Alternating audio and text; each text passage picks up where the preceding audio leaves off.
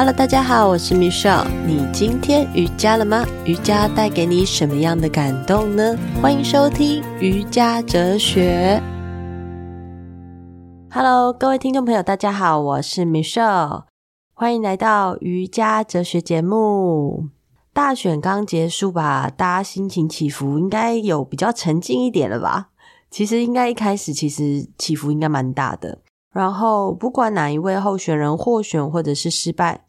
我们都应该给予他满满的祝福，因为啊，他们每一个人都用他们的方式努力成为台湾的一份子，该努力该做的，所以我们也是这样，我们投下了这神圣的一票，那累积起来就成了上百万的选票，我觉得很厉害，因为每一个环节都靠着每一个人的努力，这个世界因着你而美丽，所以我们今天呢，想跟大家来透过瑜伽经来感受一下，如果就瑜伽的思维来看的话，我们是如何看待这个看似好像真实，看似又好像带着错误的认知，然后看着这个外境到底是怎么样去产生一些心灵波动的纠纷或者是变化呢？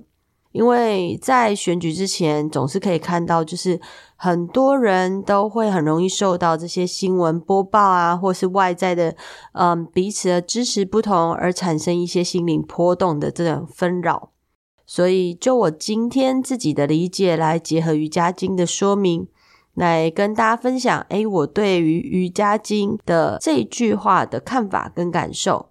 那我们就是就上一集的节目之后，我们来延伸出来，在一点三跟一点四的这些说明的内容。呃，理论上其实如果你有很常来听瑜伽哲学节目的话，常常跟大家分享，就是我们不管是不是真实，也或者不管是不是带着误解的眼光来看待这外在的这些事物，但其实这些事物从哪里来的？都是来自我们内心的投射嘛。在瑜伽经的智慧，在一点三跟一点四，就是第一章的第三小节，嗯，他就讲真实的安自我安住在纯净的本我自信中。那个知觉者，就是所知道、所这种感知的这个人，他在看待这整个看着看这个事物的这个人。都可以知道自己的心跟身到底在做些什么。所以，如果这个真实的自我，他离开这个自己本身的那种纯净的本性的时候，他就很容易会随着外境的心灵来产生变化。OK，讲的其实就比较文言文一点。那我们如何从这里头去看待？诶，整个事件的一个发生的一个状态，或者是经过。到底是怎么样去产生我们内在的心灵波动呢？所以，如果说，呃，我们的心是不是可以比较安稳平静的时候，我们是不是就好像比较容易看见所处在我们身上的外境的这些事物的真相或者是真理？那么，这些真相跟真理好像就不容易被扭曲了。好，我们会有这个认知。对，所以如果说，就这个选举来看好了，我们很常在这个选举活动里头，我们会有不同的角色。可能你是个选举候选人，也可能是辅选的人，也可能是你是义工或者是一般的选民，还是我们就很单纯，呃，很中立，我就是一个看戏的人。诶，其实这每个角色都可以是我们自己本身，只是我们为什么会受到这些。呃，外在的不同的角色，而好像我们又在扮演某一种被某一种角色的时候，会产生心灵的这种波动跟变化呢？会不会是因为我们很入戏？那我只是觉得说，其实是我们的内在一定跟外在这件事情，就是我们的内在一定是被勾到了，跟外在有相应的事，才会让我们感受到舒服或不舒服，或者是任何的状态情绪。也许就是一种共鸣吧。好，我今天简单来用这个书上的比喻来说给大家听。书上说，诶，如果你是那一位看者，这个看者可能是觉知者，也可能是知觉者。假设说，我们今天想要看自己的脸，那我们通常会用什么方式来看我们的脸？你仔细想哦，书上为什么会讲说这个方式去解释呢？我们的脸，如果我们自己想看我们的脸，有什么方式可以看？哦，我们可能去照镜子哦，或者是我们可能在平面的水坡上，或者是旁边的那个汽车的玻璃上面的反射。那如果他就说，这作者就说，诶，那如果问你哦，你是否有看过你的脸？他说，你答案一定要说没有。为什么？因为要看的是你的脸，而脸。它本身就是一种实体的那个自我，它就是所谓的那个看者。那我们透过镜子所看的影像，它只是一种被看的对象。简单来说，我们想要看我们的脸，但我们透过某种物件去反射出来我们的脸。所以，那这是真的我们的脸吗？他说，如果今天镜子起了皱纹、斑点、凹凸不平，你可以看出真实的样貌吗？其实是不行的。除非我们有机会让这一面镜子完全的光滑干净，但只有这时候才有机会，有机会而已哦，才有机会看出真实的样貌。不过他说，也取决于你的心灵的这个镜子是不是真的干净，没有任何一丝脏污，才有机会看到这个真实的反射影像。真实的我们跟这个心，诶，到底发生了什么样的状态呢？那我们一直在练习看见的是外在的这一个在镜子上面的这个自己，只要这个中间的这个介质产生一些波动，我们也许就完全看不出来哦。但是他说了，我们也要必须要，我们真正的在那个内在的那个心是完全纯净的，完全没有那种不舒服或舒服的这种感受。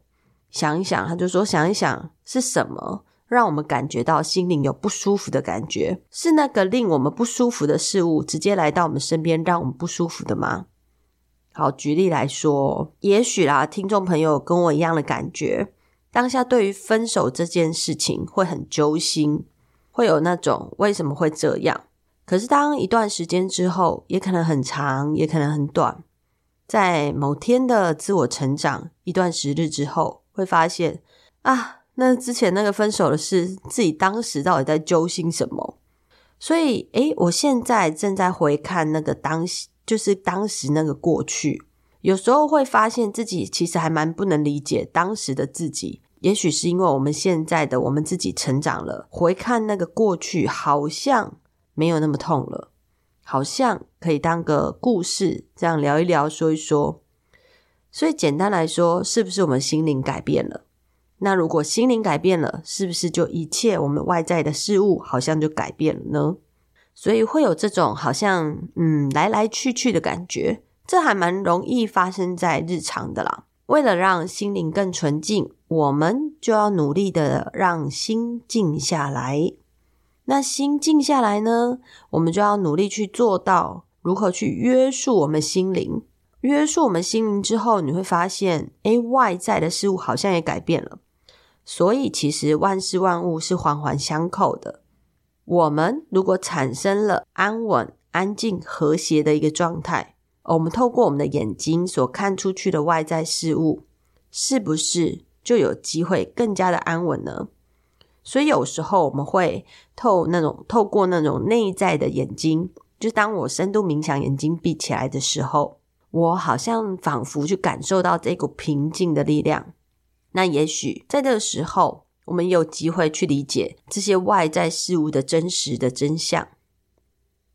所以在瑜伽经里头写到：哦，如果我们要改变我们的视觉，我们要移开这个戴着有色眼镜的眼睛，就是那一双带着偏见的眼睛，那么就会发现没有任何一个事物是带着色彩的。这个时候才真正叫做。不带着任何偏见来看待事物的真相，这就是为什么瑜伽的练习就是在说，我们要脱离那自我错误、误解的认知，然后来修正并且调试我们自我的意识。那做到这件事情的时候，就显得好像非常的重要了。接下来呢，在呃一点五、一点六的时候，它有说明哦，心灵的变化分为两大类跟五种原因。那两大类包含了就是会为我们带来痛苦跟不痛苦的事情，或者是无痛苦。那这边帕坦加里大师他所阐述的内容，他说痛苦啊，就像是我们的自私，而不痛苦的状态就像是无我的状态。那么瑜伽的练习呢，它就是让我们有机会去辨识我们的想法，然后去分析我们的想法跟我们的思想。好，这种心灵的变化如果包含五种原因，那就代表我们二十四小时其实都在这状态里头游走。它就包括了正确的学识、正确的知识。好，第二个是错误的认知，就很像邪见。第三个是错误错觉想象，就是幻觉。或是妄念这种，再来是睡眠，再来是记忆。好，所以他就在一点七到一点十一来介绍这五大类型的这种变化的状态。好，帕坦加里大师他所称之为的第一种正确的知识，他讲的就是正直接的感知，或亲身所看见的，或是你亲身经历的，那么你会相信。而且是非常相信这件事情，当然也有可能是推论来的。就像说，哦，你可能听见诶消防车的声音，尼诺尼诺，或者是救护车的声音，那你就推论，诶有火灾发生。好，但你并没有真的去看到火嘛？对，所以你只是推论。那也有可能是来自于经典的真理的佐证。好。所以，像这类型经典真理的佐证，它就有很多的书籍，或者是对这件事情事物很完全了解的某种权威人士来告诉我们的，嗯，先知啊、圣人啊、哲学家啊这些。所以，举例来说好了，嗯，早上我们起床的时候就开始想着，诶，早餐吃什么呀？那今天的行程是什么呢？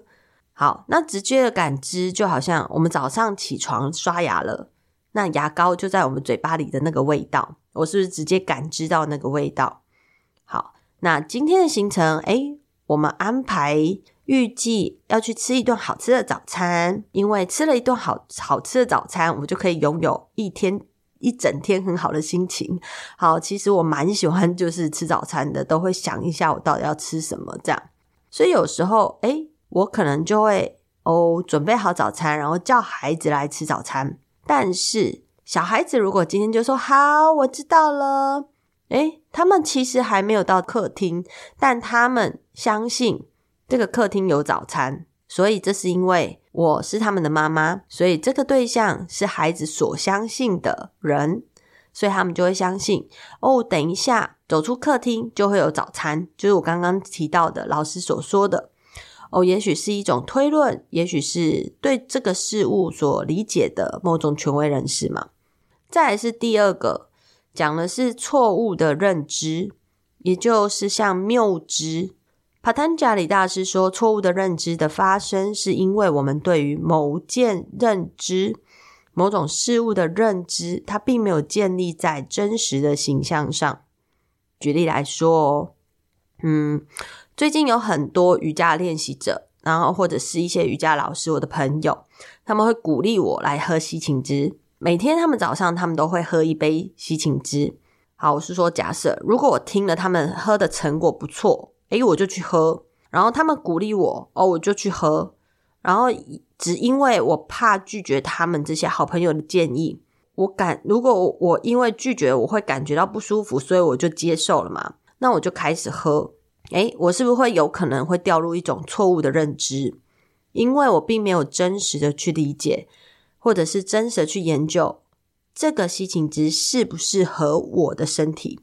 也许我身体不太适合啊。如果我只是这样尝试，然后感觉上其实就是一种我没有经过我自己对于自己的认识，然后就只是因为别人督促，然后我就去做了。也许就算是一种错误的认知，因为这会导致我有那种不舒服的感受。我到底要不要喝？嗯，就是很犹豫不决，然后又会感受到那种我没有对自己的身体的状态，同时另外一边就是又是好朋友，这种错误的认知。OK，好，第三种影响心灵的变化。在书中写的是妄念或者是幻想。帕坦加里大师说，仅仅听到言辞或某种现象而产生的错觉，它并没有任何真实的基础，称之为错觉或幻象。比如说，哦，我这里举例哦，有句成语是不是叫杯弓蛇影？故事是不是在说，好朋友在喝酒，然后来访了这一位朋友，他喝酒的时候看见杯子里头有条蛇，所以他还是喝下肚了，然后回家他就生病了。大家记得这成语吧？所以这成语他就是在说，他把这酒杯中的倒影误认为蛇，然后开始产生恐惧感，把没有把他这件事情弄清楚，他就开始惊慌害怕的过生活。其实我们日常生活中，有时候我们也会产生这样的错觉，也许不一定是害怕恐惧，也许是一种某种的既定印象。就像许多人他没有做瑜伽，但他看到许多瑜伽的照片。你，可能是把身体对折啊，或者是劈腿啊、倒立啊、脚背在头上啊，就认为 no no，我不适合做瑜伽，这都折来折去，我不适合我，我骨头太硬了。但其实，也许是我们还不明白，也不理解什么是真正的瑜伽，也不明白真正的瑜伽到底要给我们样什么样的一种状态、感受跟学习的模式方式。好，再来是第四种。心灵的变化是在睡眠中，睡眠呢，它处于一种无知觉，可是其实潜意识它是还清醒的，所以心灵依旧会受到这个影响而变化。睡觉中我们看起来真的好像都没有在动嘛，但实际上，当我们想到哦，有人问我好说，诶，你昨天睡得好吗？诶，我不知道，诶，就就这样啊。那其实他是说。当下我们就已经有这个想法，这个想法就是睡眠虽然无意识，可是我已经在说哦，我对于这个无意识的这个意识，意思是说我对这个哦没有什么想法呀。其实那当下就是我已经有在对这个有想法了。这边想跟大家分享的是，我前阵子啊，我自己学那睡眠瑜伽的师资，对，就叫 Yoga Nidra，Nidra 就是睡眠。就是在学生在睡眠的状态中去做一些指引啊、教学啊、引导啊，让这个心灵的变化可以跟着这些引导词来安住在这个当下。短短的时间，我真的觉得对于我的一个呃身心的状态都会感受到比较平稳平静。它也是透过这些练习来达到一种控制心灵的变化，所以才叫 Yoga Nidra，对，睡眠瑜伽。也许有机会，你们可以来我这边，就是尝试看看，对，来体验看看哦。好，最后一种的心灵变化就叫记忆，也就是说，当过去的经验或未被遗忘的事情产生印象浮出表面，被我们记忆，就很像某种状态或事物而勾起的某种回忆，这也会影响我们心灵变化。举例来说，我分手了。但走在某个地点，我还是会很惆怅，想起那段美好的回忆而感到哀伤，或者是我会很好奇对方到底现在正在做什么。那这些其实都会很扰乱我原本以为我已经很好的这种内在，所以这就是记忆。好，以上这五种思想的改变或心灵的变化，其实都可以透过练习瑜伽来让我们的内在。更加的平静，更加的安住。通常这样心灵变化，所以我们才会回到我们上一集有在讲瑜伽是什么？瑜伽是要控制心灵变化嘛？你仔细来想一想，我们日常其实蛮容易被心灵控制，我们并没有真的练习到控制我们的心灵，对不对？刚刚所提到的这五个心灵的变化，就是在二十四小时一天内都在这里的状态游走。好，再一次复习哦。正确的知识、错误的认知、错觉的想象、睡眠跟记忆，我们透过这五个变化来控制的我们的生活。所以，如果我们有机会可以控制这些五种的状态导致的心灵变化，那么我们就有机会透过每一次、每一次不间断的瑜伽练习来约束这些变化。所以下一集节目，我们就来聊聊怎么练习。然后，所谓在瑜伽经里头所谓的真正的练习，它是怎么做到的呢？OK，那今天的节目我们就先到这啦，大家听得如何呢？